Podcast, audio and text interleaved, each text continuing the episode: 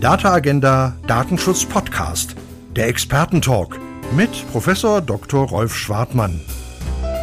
Herzlich willkommen, meine Damen und Herren, zum Data Agenda Datenschutz Podcast.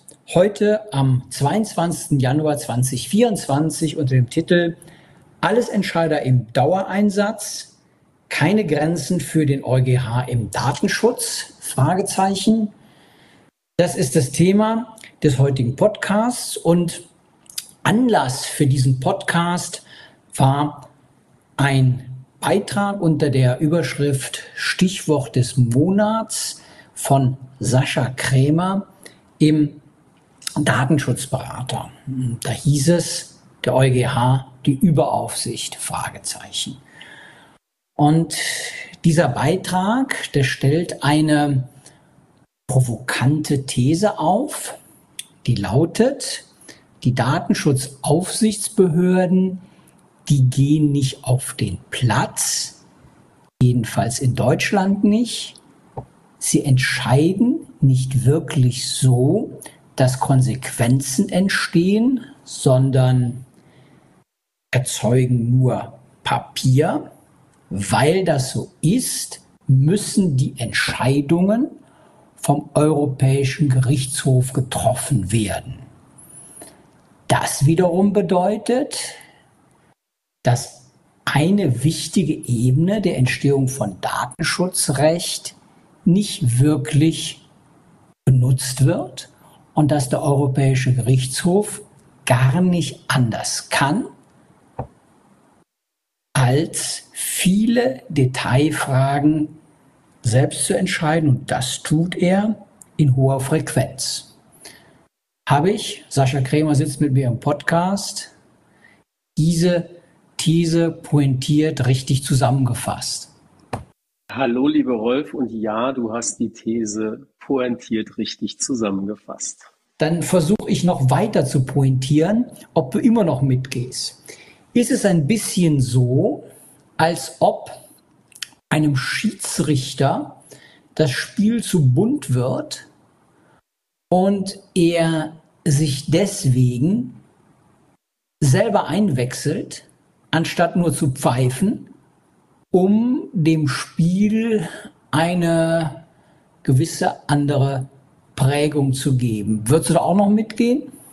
Nicht bei allen Entscheidungen, aber bei einzelnen Entscheidungen hat man das Gefühl, als ob der EuGH sich nicht nur selber einwechselt, sondern gleichzeitig auch noch überlegt, ob er nicht die Spielregeln bei der Gelegenheit verändern möchte, indem er in unserem konkreten Beispiel die Datenschutzgrundverordnung in einer Art und Weise auslegt, dass sie zu einer maximalen Wirksamkeit möglicherweise sogar über die Kompetenzen der Union hinausführt.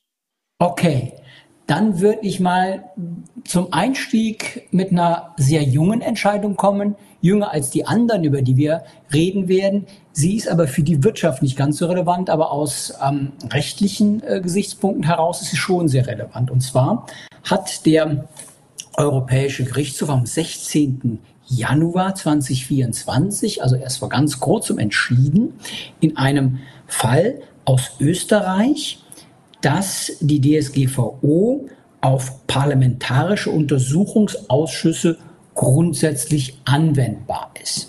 Und das wird jetzt nicht sehr intensiv begründet, um das äh, mal kurz zusammenzufassen. Wenn man sich allerdings in den sachlichen Anwendungsbereich der DSGVO verirrt als Leser oder als Europäischer Gerichtshof, dann liest man, die Verordnung gilt ähm, nicht, findet keine Anwendung auf die Verarbeitung personenbezogener Daten im Rahmen einer Tätigkeit, die nicht in den Anwendungsbereich des Unionsrechts fällt. Und wir kennen das für äh, Petitionsausschüsse. In Deutschland hatten wir so fertig, jetzt haben wir parlamentarische Untersuchungsausschüsse und für den Kernbereich der Verfassung gilt jetzt die DSGVO. Ich hätte jetzt immer gesagt, nee, darauf findet die Anwendung äh, der findet die DSGVO keine Anwendung. Also das ist ein Beispielsfall, finde ich, den ich interessant finde, weil er so aktuell ist. Teilst du den Befund und hast du andere Beispiele, die für die Wirtschaft noch relevanter sind als dieser hier? Im konkreten Urteil, das du gerade angesprochen hast, hat der EuGH im Grunde die Ausnahmevorschrift, also wann wende ich die DSGVO nicht an, nämlich dann, wenn ich nicht im Unionsrecht unterwegs bin, sehr weit ausgelegt mit der Begründung, dass es beim Untersuchungsausschuss am Ende nicht um Rechtsfragen der nationalen Sicherheit ginge, also um Vorgänge, die sich konkret auf das Innenverhältnis und die Politik, politischen Gegebenheiten innerhalb eines Landes beziehen und hat daraus den Umkehrschluss dann abgeleitet, dass es dann im Grunde mit einer Tätigkeit einer Behörde vergleichbar sei, die in den Anwendungsbereich der DSGVO falle. Denn die DSGVO gilt ja für den öffentlichen und den nicht öffentlichen Bereich gleichermaßen und hat so im Grunde den den, den Anwendungsbereich der DSGVO in den nationalen politischen Aufklärungsprozess hinein weiter erstreckt. Das kann man so machen, ist aber möglicherweise nicht das, was der Gesetzgeber ursprünglich mal beabsichtigt hat. Den, den politischen Willen der Mitgliedstaaten beeinflusst damit man natürlich enorm. Also ich meine, wenn das nicht der Kernbereich äh, des Rechts der Mitgliedstaaten ist in der Verfassung, was parlamentarische Untersuchungsausschüsse, der parlamentarische Bereich hat das ja schon in seinem Wort drin, das verstößt ja auch gegen den, gegen den Wortlaut und den Wortsinn, all das, was der Europäische Gerichtshof da entscheidet, ja, das ist in der Tat ein etwas, ähm, ja, weiß ich nicht, äh, plumper, auch vielleicht dreister Übergriff ähm, in den Kompetenzbereich der Mitgliedstaaten, wo man sich natürlich wirklich fragt, mh, hm, wer zieht dem EuGH noch Grenzen? Am Ende des Tages ähm, gab es ja immer sowas äh, wie die so lange Rechtsprechung, ne? die gibt es in anderen Bereichen auch, da gibt es andere Anwendungsfälle, wo man sagen könnte, da ist ähm, zu viel Übergriff des Europäischen Gerichtshofs in den Mitgliedstaaten. Für diesen Fall wird man vermutlich da jetzt sich nicht wirklich auf die Hinterbeine stellen, aber ist doch zumindest mal in der Tendenz auch in anderen ähm, Konstellationen, in anderen Fällen sichtbar. Und, und deine These, um jetzt nochmal darauf zurückzukommen, ist jetzt, der Europäische Gerichtshof, der macht das, aber er macht es nur, vielleicht nicht, aber jedenfalls auch oder verstärkt, weil ihm die Aufsichtsbehörden hier in Deutschland dazu das Feld freigeben. Also willst du den Gedanken mal, mal erläutern, den du da aufgeführt hast? Den finde ich extrem spannend, weil er einerseits so klingt wie, warum entscheiden die Aufsichtsbehörden jetzt nicht? Ja, aber Entscheidungen von Aufsichtsbehörden gar nicht schlecht sind. Sie sorgen für Rechtsklarheit. Man kann sich dann halten, man kann sich über sie streiten, man kann sich auch vor Gericht gegen äh, sie wehren, aber man kommt am Ende des Tages natürlich nur mit einer Entscheidung weiter. Eine Nichtentscheidung oder vielleicht auch ein Vergleich ist ja das, ähm, ist für Anwälte auch immer so ein Thema, oft gar nicht sinnvoll. Man muss manchmal auch eine streitige Entscheidung haben, um zu wissen, wo man dran ist. Und das ist deine These, machen die Aufsichtsbehörden zu wenig, oder? Ganz genau so ist es. Wir haben selbstverständlich Entscheidungen von Aufsichtsbehörden in Deutschland. Ein großes Beispiel, was ja gerade auch in seinen Auswirkungen ganz intensiv diskutiert wird, ist die Entscheidung Deutsche Wohnen des EuGH, dem eine aufsichtsbehördliche Auseinandersetzung zugrunde liegt im Rahmen eines Geldbußenverfahrens. Ähm, wir haben aber in Deutschland, anders als das zum Beispiel in Österreich ist, extrem viele Entscheidungen, die zum EuGH hochgehen ohne jemals die exekutive Aufsichtsbehörde gesehen zu haben, weil sie schlichtweg auf Auseinandersetzungen zwischen betroffenen Personen und datenverarbeitenden Stellen, in der Regel privatrechtlich organisierten Unternehmen zurückzuführen sind, bei denen es dann um die Auslegung der DSGVO geht, bei die dann von den Gerichten richtigerweise beim EuGH angefragt wird und wo man ähm, oft in den Sachverhalten sieht, dass Aufsichtsbehörden äh, zu keinem Zeitpunkt an den Auseinandersetzungen befasst waren, obwohl die zugrunde liegenden Rechtsfragen, zum Beispiel bei der Behandlung von betroffenen Anfragen auf Auskunft, hinlänglich bekannt sind und es auch eine Vielzahl von Beschwerden wegen nicht ordnungsgemäßer erteilter Auskünfte an die Aufsichtsbehörden gibt. Und das fällt natürlich bei der Betrachtung der Auseinandersetzung, die beim EuGH am Ende landen, auf, dass es andere Länder gibt, Österreich, wir hatten gerade ein Beispiel, wo es über die Aufsichtsbehörden geht. Dass das in Deutschland auch vorkommt, das Schufa-Verfahren zu Artikel 22 hat seinen Ausgangspunkt darin gefunden, dass die hessische Aufsichtsbehörde keine Handlungsnotwendigkeit gesehen hat, wo der EuGH mal ganz klar gesagt hat, das müsste man vielleicht etwas anders bewerten. Aber viele andere Fälle sind alleine privatrechtliche Streitigkeiten, wo am Ende betroffene Personen die Rechtsfortbildung durch den EuGH anstoßen und die Exekutive außer ihren völlig unverbindlichen Verlautbarungen, irgendwelchen Beschlüssen, Orientierungshilfen und ähnlichem überhaupt nicht beteiligt ist. Und damit wird ein wichtiger Bestandteil des Meinungsbildungsprozesses im Datenschutz übersprungen. Ja, also kann das nur bestätigen, was du sagst. Also sehr viele Vorlageverfahren kommen äh, vom sechsten Zivilsenat des Bundesgerichtshofs. Da werden die Sachen hochgespielt und das ist natürlich in der Tat ein Beleg für das, was du sagst. Streitige Entscheidungen von Aufsichtsbehörden, an denen man sich abarbeiten kann, die gibt es weniger. Das, das stimmt in der Tat. Das ist auffällig. Ne?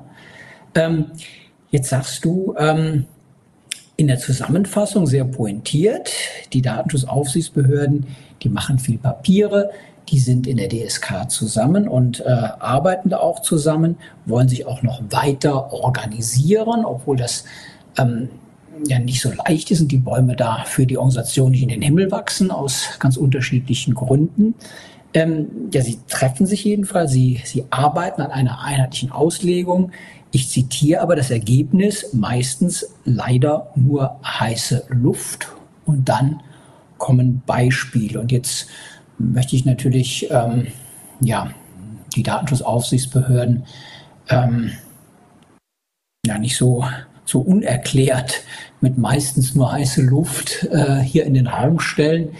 Ähm, Beispiele Microsoft 365, die böse Cloud.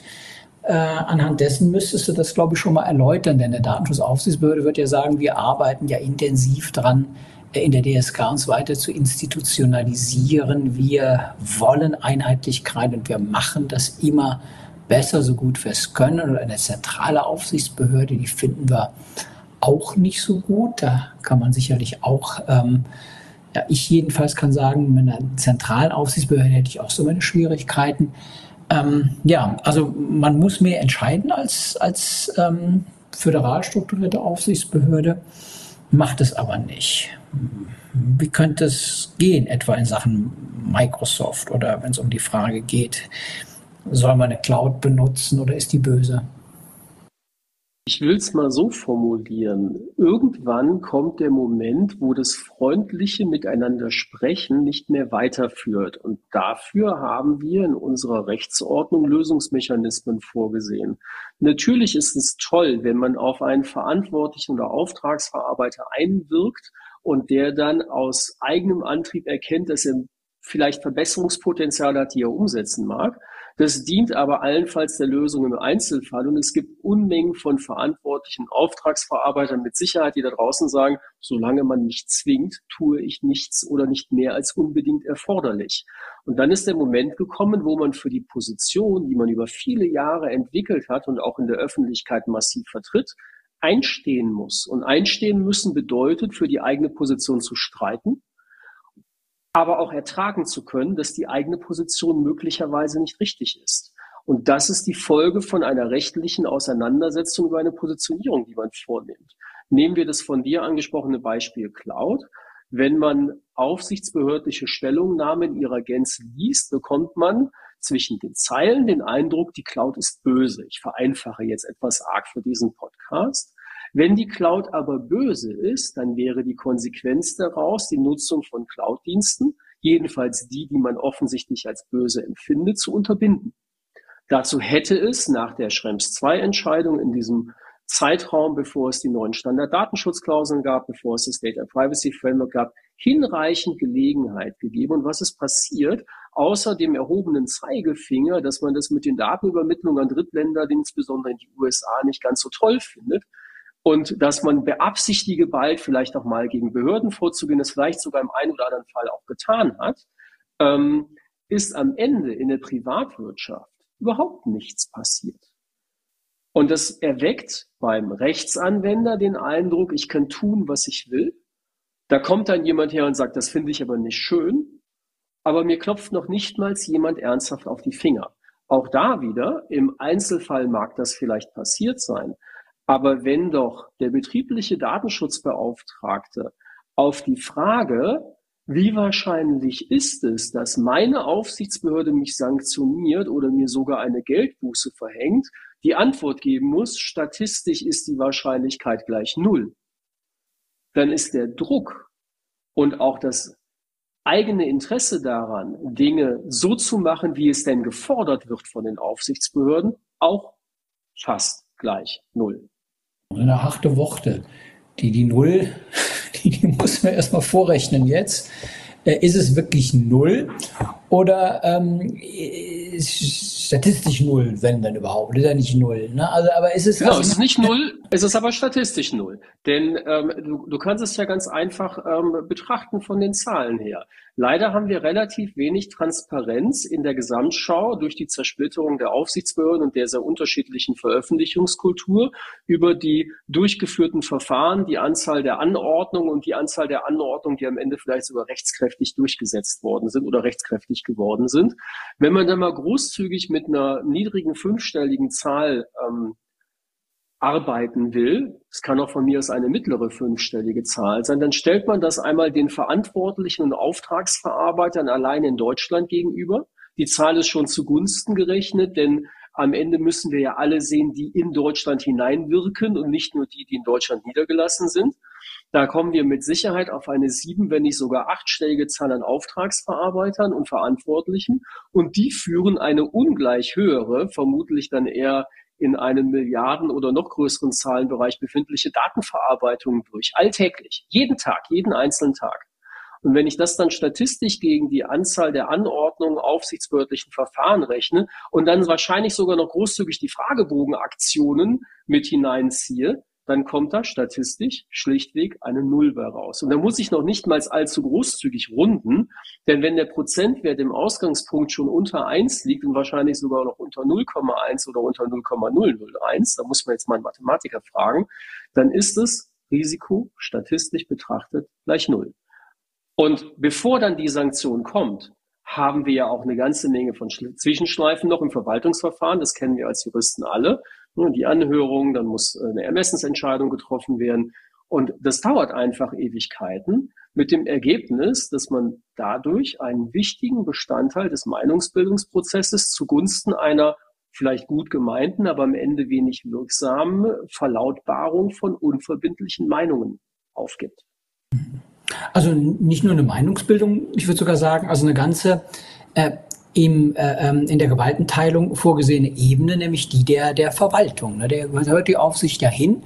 Und ähm, ich, ich weiß ja, dass du ein konstruktiver Mensch bist und dass du nicht äh, daran interessiert bist, jetzt so die Aussage zu treffen, ist doch eigentlich super. Die Aufsichtsbehörden machen nichts. Äh, da kann man machen, was man will. Äh, und ähm, am Ende des Tages, ja, passiert nicht allzu viel und wir sind alle glücklich miteinander und äh, treffen uns manchmal zu irgendwelchen Scheinstreitigkeiten, aber am Ende des Tages ist es ja dann doch nur heiße Luft. Das, das ist ja gar nicht das, was, was du willst, sondern ich denke mal, die These, ähm, die dahinter steckt, würde ja aus meiner Sicht konstruktiv lauten, wenn die Datenschutzaufsichtsbehörden mit Mut zur Entscheidung und auch zum Erlass einer Entscheidung im verwaltungsrechtlichen Sinne auf den Platz gehen würden, ja, da würden da oftmals jedenfalls aufgrund der besonderen Kompetenz und Sachnähe der Datenschutzaufsichtsbehörden bessere, angemessenere Ergebnisse rauskommen, Entscheidungen rauskommen, als der Europäische Gerichtshof sie trifft, der sich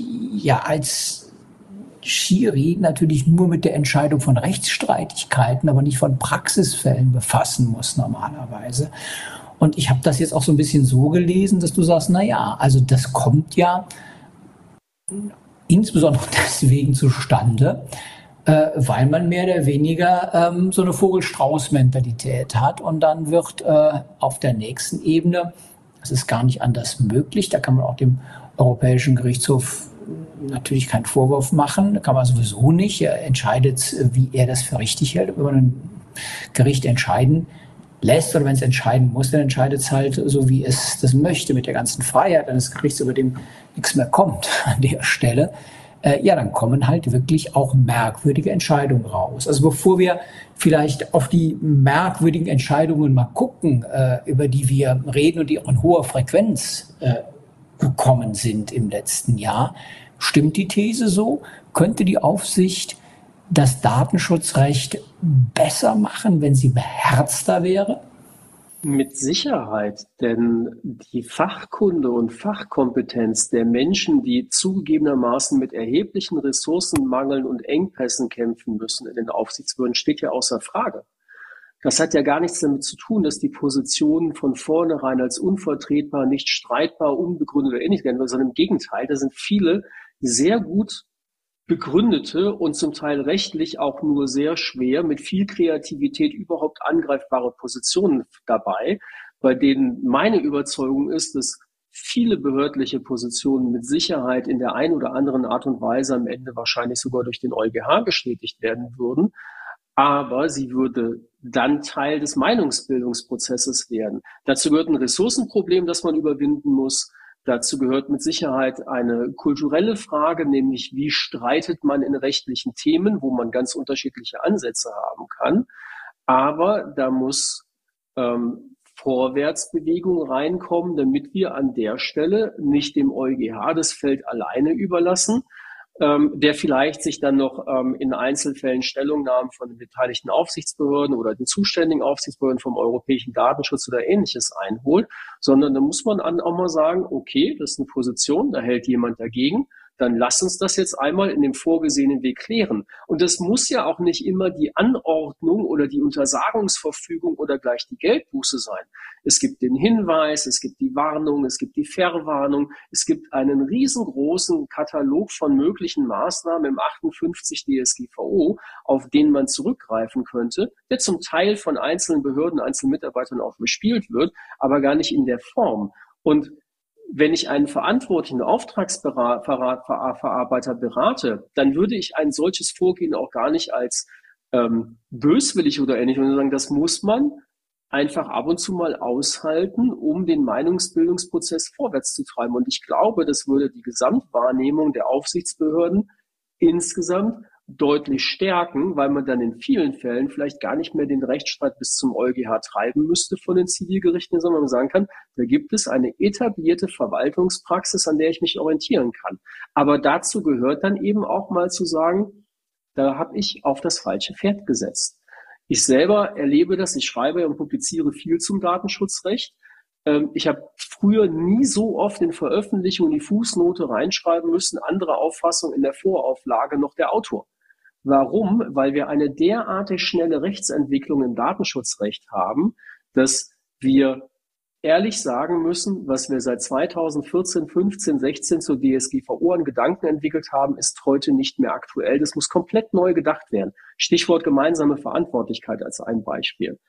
Dazu muss man dann aber auch den Mut haben und dazu müssen dann eben alle Beteiligten den Mut haben. Und der Mut, dafür einzutreten, auch mal zu sagen, da bin ich übers Ziel hinausgeschossen oder ich kann ertragen, dass ein Gericht es anders sieht, der fehlt mir so ein bisschen.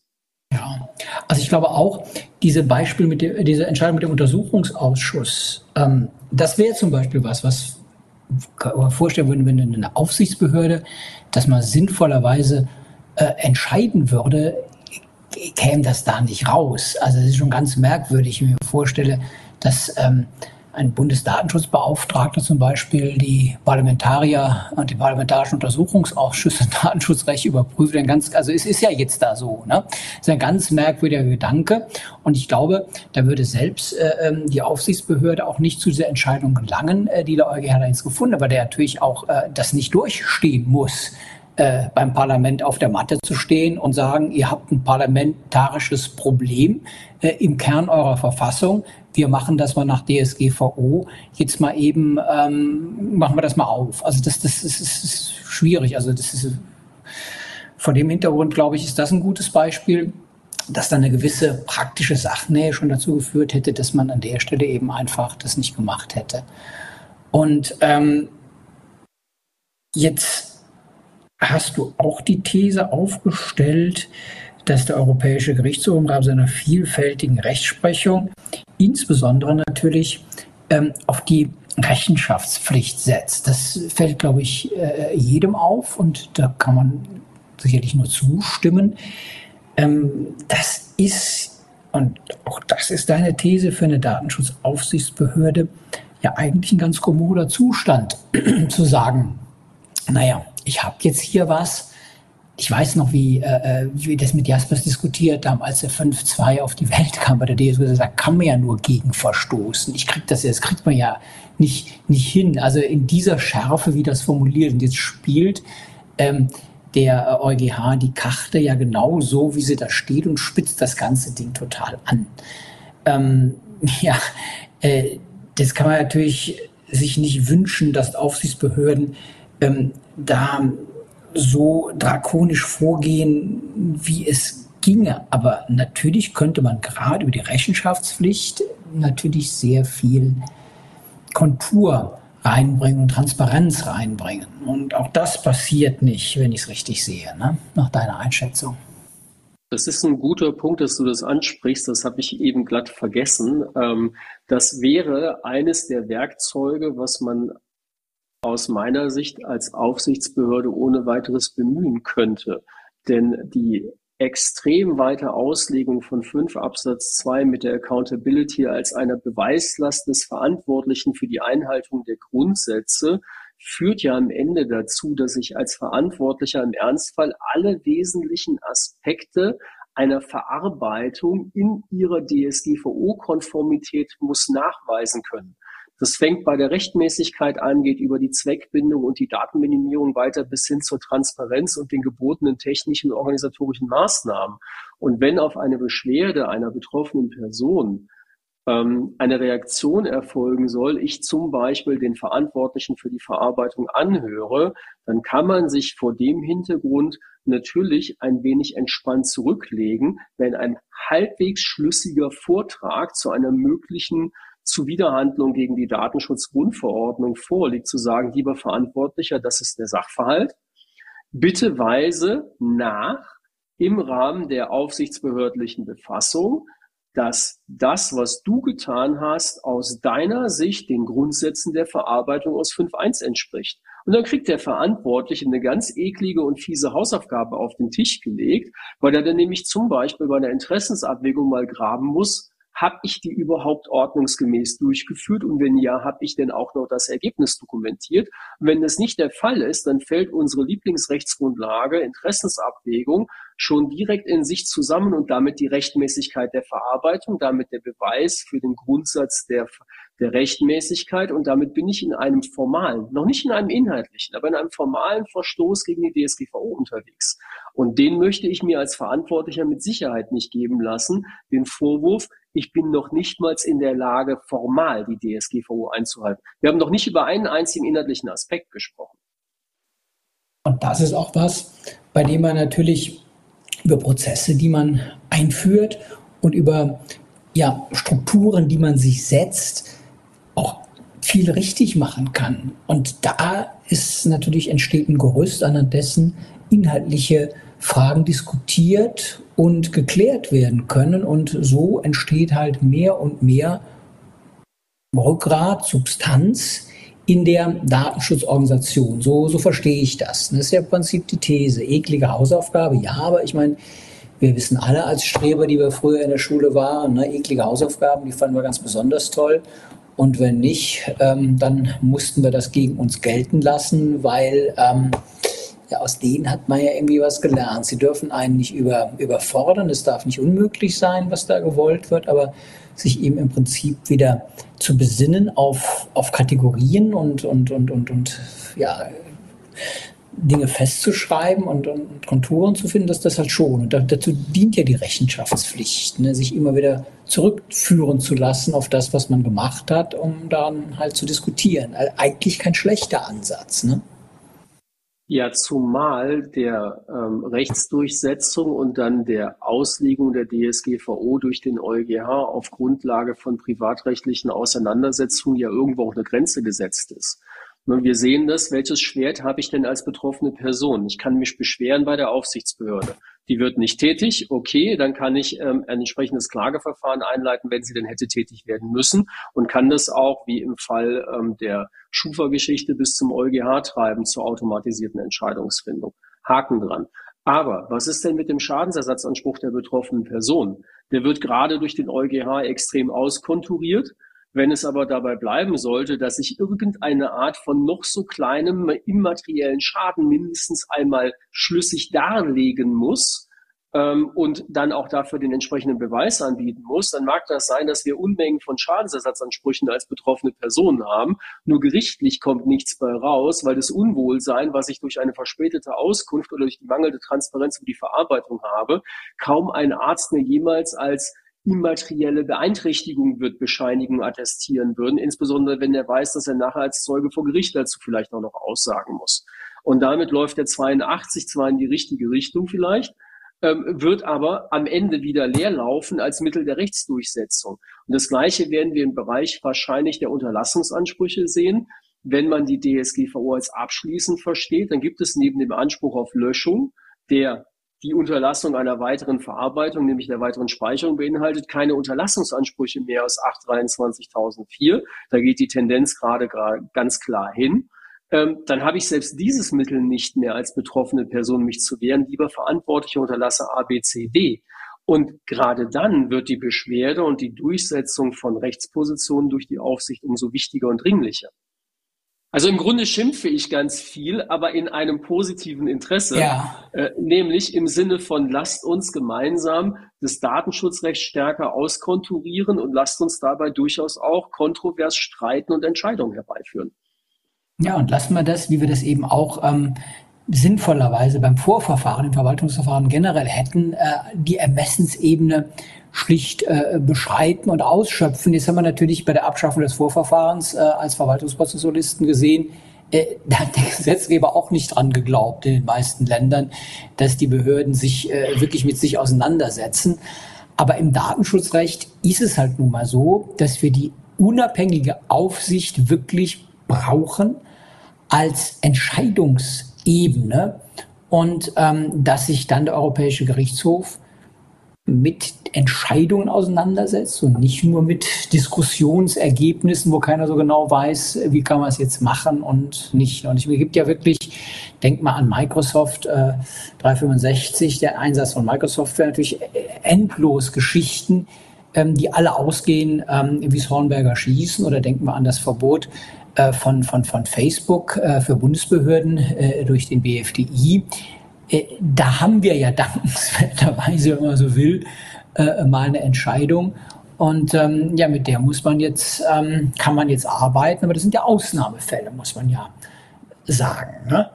Ja, äh, vielleicht zum Abschluss. Ähm, du setzt dich intensiv noch äh, mit Entscheidungen ähm, zum Auskunftsanspruch in der Konturierung des Europäischen Gerichtshofs auseinander, so wie er nicht sein sollte. Vielleicht ist das was, weil es so praxisrelevant ist beim Auskunftsanspruch, du als kleines Bonbon ähm, so gegen Ende des Podcasts nochmal auf den Punkt bringen kannst. Was stört dich an ähm, ja, der Praxis der Auskunftsansprüche jetzt ganz aktuell?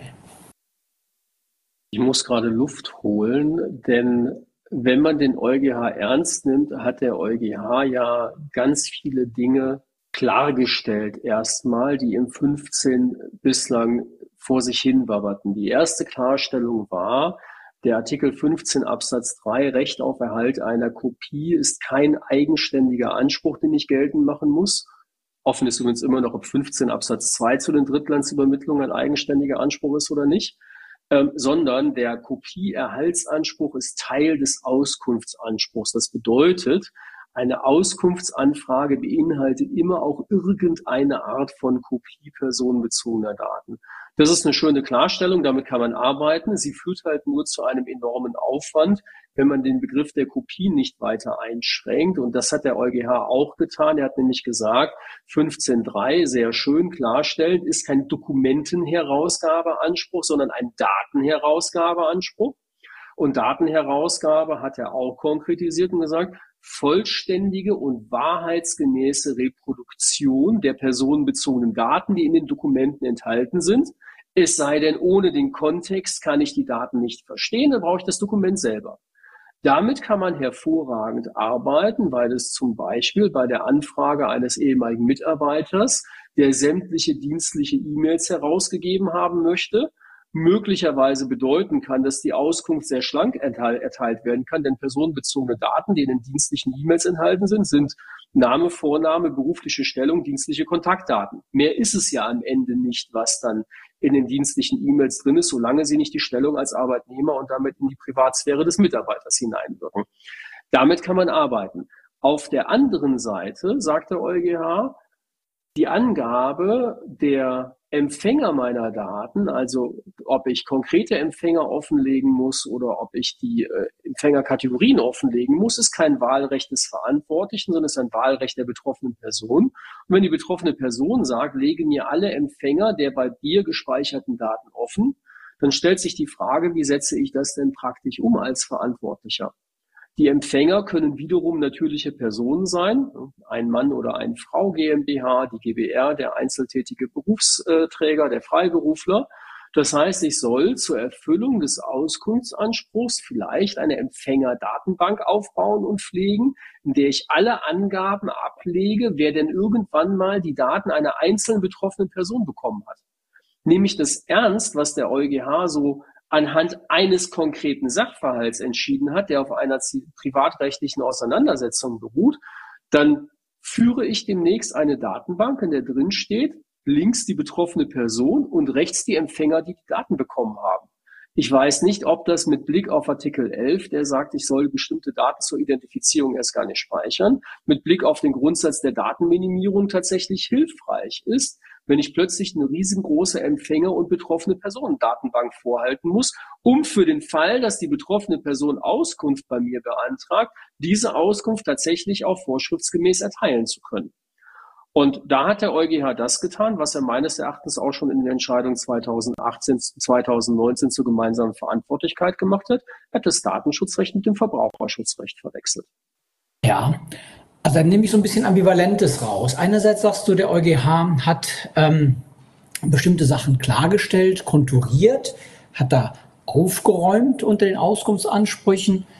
Auf der anderen Seite betreibt er aber natürlich, und das ist das Risiko, was man eingeht, auch Datenschutzpolitik, indem er das überhaupt nicht als Verbraucherschutzrecht angetretene äh, Recht der DSGVO jetzt wirklich immer mehr Richtung Verbraucherschutz drückt.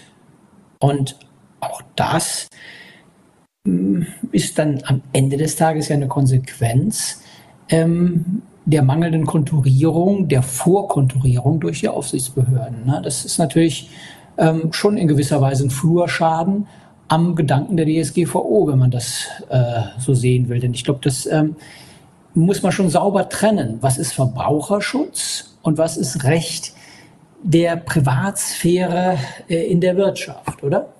Ja, zumal sich ja jetzt die DSGVO anfängt zu überlappen mit dem Digital Markets Act und dem Digital Services Act.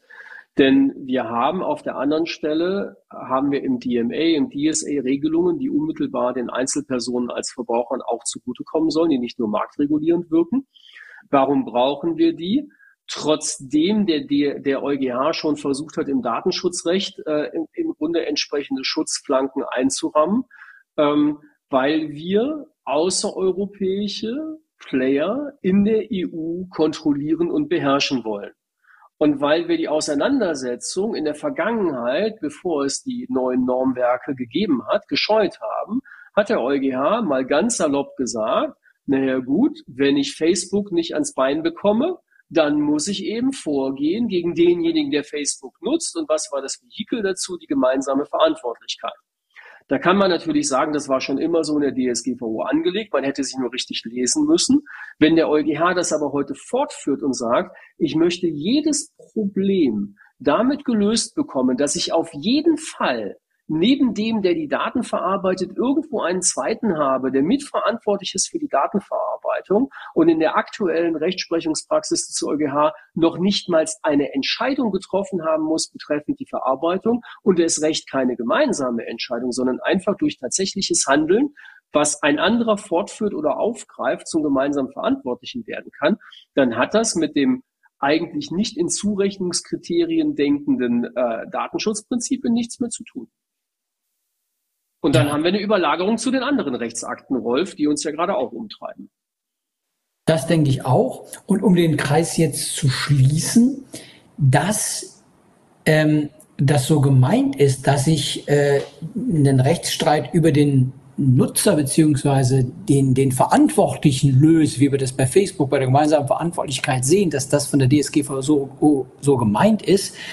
Dagegen spricht für mich, die Existenz des Kohärenzverfahrens, das ja gerade dafür da ist, dass solche Sachen eben einfach unter den Datenschutzaufsichtsbehörden geklärt werden. Und wenn ich die Sorge habe, dass ich im Kohärenzverfahren unterliege, dann muss ich auch da den Mut haben, das zu tun und dann eben mit einem verlorenen äh, äh, Posten weitermachen, denn das ist Demokratie. Also insofern ähm, glaube ich, ist das auch wirklich ein, ein Problem, äh, was man auf der europäischen Ebene nochmal adressieren könnte.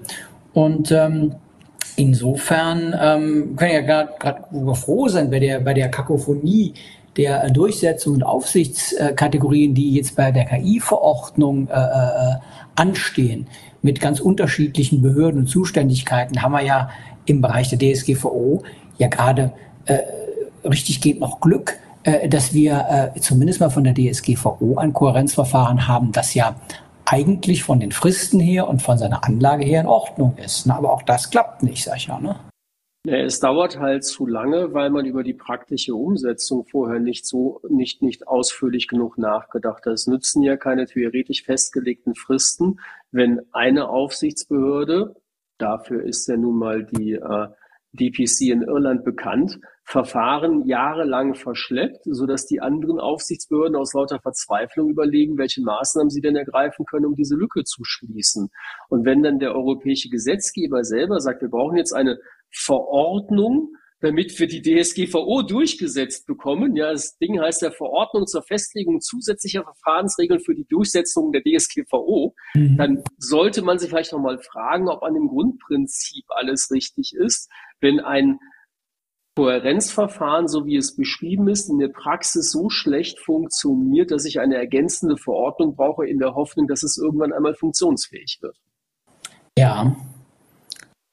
Unabhängig davon muss man es benutzen. Ne? Und der einfachere Weg, der vom EuGH natürlich auch vorgegeben wird, ist natürlich, den über den Verantwortlichen zu gehen. Ne? Also insofern sowohl an der Struktur Hausaufgaben als aber auch im, in der konkreten Anwendung äh, es auch zu benutzen.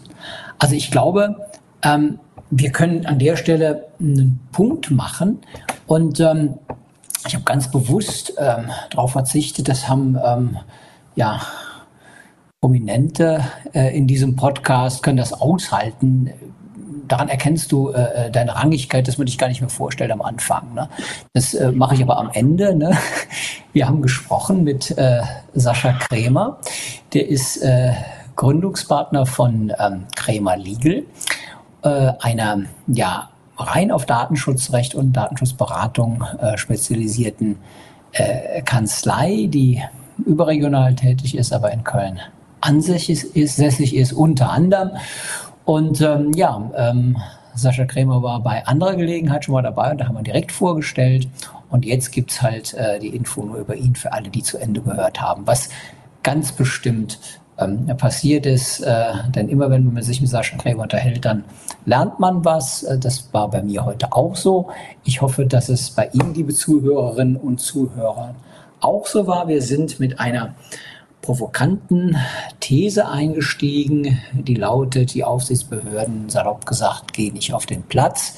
Deswegen muss der Europäische Gerichtshof sich selber einwechseln und da kommt mal was Gutes, mal was Schlechtes raus. Im System ist es aber unterm Strich nicht im Sinne des Erfinders, dass das so ist. Ja, herzlichen Dank für ähm, deine Mitwirkung. Lieber Sascha, am Data Agenda Datenschutz Podcast, alles Entscheider im Dauereinsatz, keine Grenze für den EuGH im Datenschutz. Fragezeichen, die Grenze kommt ja im Rechtsstaat für den Richter und die Richterin aus, ähm, ja, aus dem Gewissen, aus dem Inneren, aus der Gewissensbindung. Am Ende des Tages ja, müssen wir ähm, ja, damit leben, ne, dass das äh, so ausgelegt wird, wie es ist. Und ähm, ja, kommen damit am Ende des Tages besser oder schlechter klar. Herzlichen Dank nochmal hier an dich, lieber Sascha, und an Sie und bis zum nächsten Data Agenda Datenschutz Podcast. Vielen Dank. Das war der Data Agenda Datenschutz Podcast, der Expertentalk mit Professor Dr. Rolf Schwartmann.